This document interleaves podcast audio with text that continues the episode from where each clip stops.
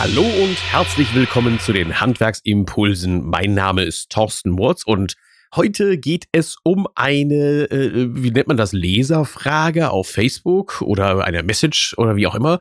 Auf jeden Fall ein ähm, Teilnehmer, der bei mir in einem Seminarvortrag war und gesagt hat, Thorsten, ich suche die ganze Zeit nach dem, was du da im Seminar erzählt hast, nämlich nach diesem Zusammenhang von Internetseite und Blog und Facebook und wo finde ich denn das? Wie geht das? Also, das habe ich bisher noch nicht gehabt.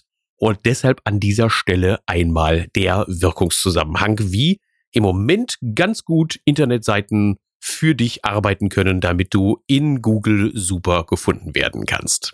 Starten wir zunächst mit deiner Homepage. Und wie das Ding schon heißt, das ist dein Home, das ist dein Zuhause, das ist deine Seite, auf der du bestimmst, was läuft. Und genau das ist auch schon mal der wichtigste Gedanke bei dem Vortrag, den ich dann auch immer erzähle. Ähm, da kannst du bestimmen, was du auf die Seite bringst. Du bist der Herr im Haus und du kannst dann die Dinge einstellen oder auch wieder löschen, die dir nicht gefallen. Das ist bei anderen Plattformen immer so ein bisschen kritisch. Also wenn du etwas mal hochgeladen hast, dann weißt du nicht, ob hinterher das überhaupt gelesen wird. Bei Facebook weißt du nicht, ob ein Artikel, den du schreibst, auch ausgespielt wird und ob der dann auch äh, angezeigt wird bei deinen Leuten, das wird immer, ja, immer fragwürdiger und man hat nicht so richtig so das Gefühl, man hat Kontrolle darüber.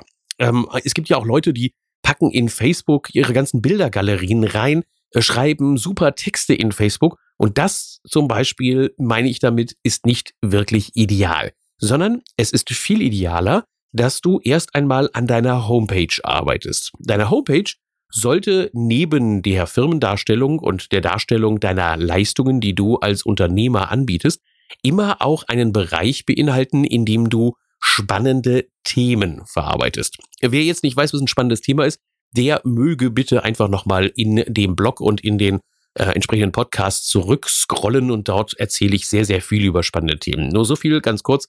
Äh, ein Thema ist niemals ein Produkt, sondern es geht darum, was äh, der Mensch wirklich für ein spannendes Thema hat, was ihn wirklich interessiert. Also ähm, beispielsweise gehst du nicht äh, zur Eisdiele nur wegen dem Produkt Eiscreme und äh, weil du gerne Kohlenhydrate zu dir nehmen möchtest und äh, wir dann eben besonders viel Milch da reingepackt haben, sondern du gehst hin, weil du zum Beispiel ein Erlebnis haben möchtest und deshalb machen die auch den Eisbecher besonders schön. Oder du möchtest dorthin gehen und du möchtest Geselligkeit haben, weil du mit anderen zusammen in diese Eisdiele gehst oder du möchtest, äh, ach Gott, so viele Themen, die da einem einfallen könnten, sobald man sich mal mit seiner eigenen Sache auseinandersetzt.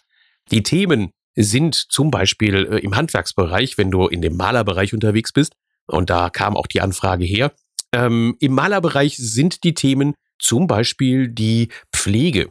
Das heißt, kann ich denn den Wandbelag, der da mir empfohlen wird, auch gut und simpel pflegen?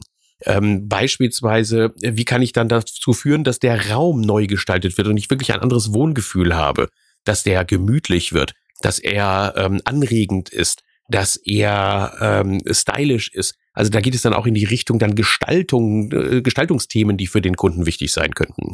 Das kannst du mannigfach ausdehnen. Im Wintergarten geht es darum, will ich da meinen Besuch empfangen oder möchte ich einen Wohnraum erweitern? Möchte ich das ganze Jahr über dort drin wohnen können? Sollen nur meine Pflanzen überwintern? Das sind alles Themen, die wirklich spannend sind, aber die erst einmal vordergründig mit dem reinen Produkt nichts zu tun haben. Und genau über diese spannenden Themen wollen wir etwas erzählen. Themen, die dann auch dazu geeignet sind, zum Beispiel ähm, Interessenten, die bei dir anfangen wollen zu arbeiten, also bei dem Thema Mitarbeitersuche, sehen, dass das Unternehmen wirklich ein, ein, ein toller Laden ist, dass der gut funktioniert, dass das klappt, dass da ein Unternehmer dahinter steckt, dass da ein Team dahinter steckt. Menschen wollen, wenn sie im Handwerk kaufen, halt auch die Persönlichkeiten dahinter kennenlernen. Und dafür benutzen wir einen Blog. Ein Blog ist normalerweise etwas, was man so schreibt, wenn man auf Reisen geht und dann jeden Tag poste ich mal, wo ich gewesen bin. Ähm, da kommt das äh, zumindest so ursprünglich, haben das einige dafür verwendet. Und mittlerweile verwenden wir Blogs aber zum Beispiel, um spannende Projekte oder Referenzen zu präsentieren. Dementsprechend ist ein Blog auf deiner Homepage auch gut aufgehoben, wenn du ihn nicht Blog nennst, weil das kennt kaum einer. Äh, dann denkt die, ja, die wollen nur über sich selbst erzählen. Nenn das Ding vielleicht lieber Referenzen, weil das ist irgendwie so ein magisches Wort, Die Menschen wollen ganz gerne Referenzen sehen oder nennen es aktuelle Projekte und Referenzen. Und dann hast du auch eine recht große äh, Zuschauerzahl, die dann da drauf geht. Ähm, wenn du das Blog auf deiner Internetseite eingeführt hast, dann hast du jetzt ja spannende Themen. Und die moderne Art, Kunden zu gewinnen, geht ja davon aus, dass ich sage, ich möchte gerne, dass der auf meine Homepage kommt und dass er auf der Homepage etwas Konkretes tut. Ein sogenannter Call to Action, eine Handlungsaufforderung, dass ich ihm erkläre, hey, das ist das, was du jetzt als nächstes bitte tun sollst. Also zum Beispiel, äh, geh hier hin und vereinbare einen Termin. Da sind dann solche Direktterminvereinbarungen sehr sinnvoll, dass man also sich gleich einen Termin aussuchen kann, der äh, zur Verfügung steht. Also nicht nur einfach so ein blödes Kontaktformular, sondern vielleicht sogar schon eine konkrete Terminanfrage, die man stellen kann oder sich schon einen Termin reservieren kann. Das ist noch viel besser. Oder ähm, dass ich sage, hey, wenn du dich für dieses Thema interessierst, ich habe noch viel mehr von diesem Thema und äh, ich kann dich darüber regelmäßig informieren, abonniere jetzt unseren Newsletter. Oder ähm, du möchtest gerne noch mehr Informationen haben, dann lade dir hier an dieser Stelle den Ratgeber von uns herunter, eine kostenlose Informationszeitschrift, die wir dir zur Verfügung stellen. Ich weiß, dass es etwas schwierig ist im Moment, äh, was das Thema Datenschutz anbetrifft und das Einholen von E-Mail-Adressen, denn der Gesetzgeber schreibt ja vor, dass nur wenn zur Erfüllung der, ähm, der, der Tätigkeit dann eine, E-Mail-Adresse abgefragt wird, dass man dann überhaupt diese E-Mail-Adresse noch anfragen darf. Da gibt es natürlich noch Grauzonenbereiche, aber dazu gibt es ja auch entsprechende ähm, Blogs von mir und Beiträge von mir, wie du also mit diesem Datenschutz umgehst, dass das Ganze funktioniert und rechtlich einwandfrei ist. Gehen wir mal von dem Ziel aus. Das Ziel ist, ich möchte gerne, dass der Kunde eine konkrete Handlung ausführt. Er soll bei mir vorbeikommen, er soll einen Termin vereinbaren, er soll sich Informationen runterladen oder mir seine E-Mail-Adresse dalassen. Diese Handlungsaufforderung gehört auch auf die Seite. Also erweitert sich deine Internetseite in Zukunft ähm, um das Thema Blog und Projekte und Referenzen, die du auch erklärst und auch mit Text füllst und um das Thema Handlungsaufforderungen. Warum? Das ist ganz einfach. Google möchte als wichtigste Suchmaschine dein, den, den, den Nutzern ähm, ein gutes Suchergebnis liefern. Die möchten ihnen das Suchergebnis so liefern, dass derjenige, der eine Suchanfrage stellt und sagt zum Beispiel, worauf muss ich achten, wenn ich einen Wintergarten baue, äh, was sollte ich beachten, wenn ich mein Wohnzimmer neu streichen möchte, welche Ideen gibt es für die Wohnraumgestaltung, ähm, was kann ich aus meinem neuen Badezimmer machen, worauf muss ich achten, wenn ich mir eine Heizung kaufe. Also diese ganzen Fragen, die an Google gestellt werden, die möchte Google möglichst optimal beantworten. Und die überlegen sich bei Google, woran können wir jetzt messen, ob eine Antwort gut ist. Eine Antwort ist immer dann gut für Google und das kann man mit großer Sicherheit sagen, auch wenn der Algorithmus von Google ja nicht bekannt ist, aber die Logik ist da dann schon recht eindeutig. Ein Artikel ist immer dann gut, wenn die Leser ziemlich lange auf der Internetseite bleiben und diese Seite auch von oben nach unten durchlesen. Ja, Google weiß das. Keine Sorge, die kriegen das schon ziemlich genau mit. Spätestens dann, wenn du mal einen Google ähm, ähm, ein, ein, ein, ein Google-Tracking da eingebaut hast oder du hast ein Facebook-Pixel eingebaut, dann weiß es Facebook auch. Dann wissen die schon ziemlich genau, was da auf der Internetseite bei dir passiert und können dann auch nachvollziehen, was die Leute interessiert. So, jetzt gehen wir davon aus, du hast ein Thema und du erzählst etwas darüber, wie man die richtige Heizungsanlage auswählt. Und die Leute finden das Thema spannend und lesen sich entsprechend diesen Beitrag dann auch durch. Dann brauchen Sie dafür vielleicht äh, zwei, drei, vielleicht sogar im Idealfall fünf Minuten.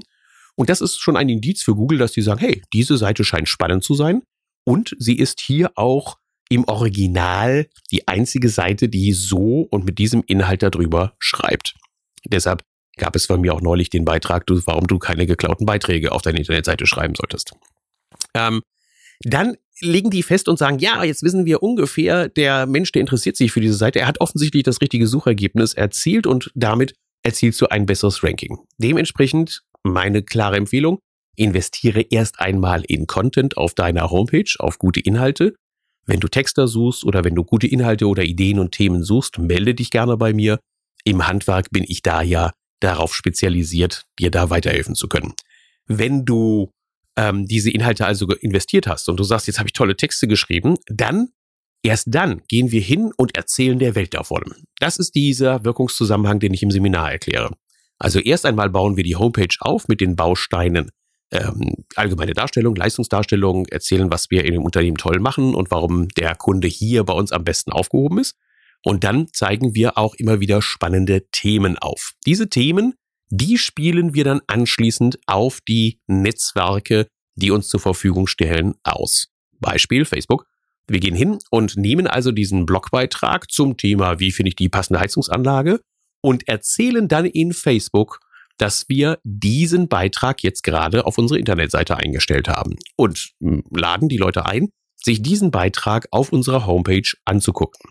Facebook ist also nicht der Ort, an dem du deine gesamten Inhalte schon präsentierst und alles rausrotzt, was du hast, sondern Facebook ist vor allen Dingen dafür da, dass du die Schlagzeile präsentierst, dass du einen kurzen Inhaltsabriss zeigst, sodass der Leser sagt, okay, das lohnt sich, da gehe ich hin und schaue mir das auf der Internetseite direkt an. Und genau dasselbe machen wir mit anderen Plattformen. Also wenn wir auf Pinterest dann unterwegs sind, wo wir hauptsächlich Bilder posten, dann posten wir Bilder von neuen Projekten und zeigen unseren Link, wo wir die Projektbeschreibung hinterlegt haben und geben das vielleicht auch in die Bildbeschreibung rein. Ne? Also Projektbeschreibung, Hersteller und Informationen finden Sie auf blablabla.de.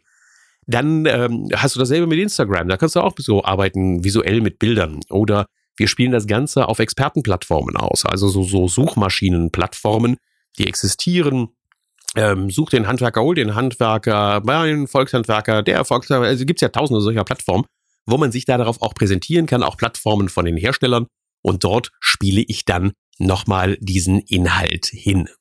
Wirkungszusammenhang, also Internetseite ist meine Homebase. Dort möchte ich gerne mein Call to Action platzieren, dass die Leute etwas tun.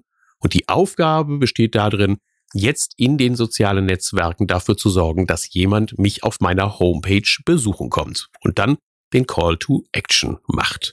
Und deshalb an dieser Stelle auch der Call to Action. Geh auf meine Homepage und abonniere vielleicht meinen Podcast, denn das, was du hier hörst, ist ja ein Podcast. Ich habe mittlerweile gut 800 Hörer pro Folge. Das freut mich und das dürfen natürlich noch mehr sein. Also durch diese, äh, durch das Abo bist du dann auch Teil der Community. Das Ganze kannst du in äh, deinem Handy unter einem, geh einfach auf deinen App Store und such mal nach Podcasts und dann wirst du da Podcast-Apps finden. Und dann gibst du in diese Podcast-App oben einfach nur meinen Namen ein, Mords oder Handwerksimpulse, Handwerksimpulse. Äh, dann kannst du auch diesen Podcast abonnieren. Ähm, ja, über Bewertungen freue ich mich natürlich auch immer, weil dann kriegen andere mit, dass dieser Podcast taugt. Und das mal so als Abschluss mein Call to Action an dich. Wenn du noch Fragen hast, stelle mir Fragen. Wenn die spannend sind, die Fragen, und vielleicht für eine Vielzahl von Hörern auch interessant sind, dann beantworte ich die gerne auch in dieser Form, wie ich es jetzt hier mache. Und äh, dann war's das. Einen sonnigen Tag noch oder einen, einen schönen Abend wünsche ich dir, je nachdem, wann du diesen Podcast hörst.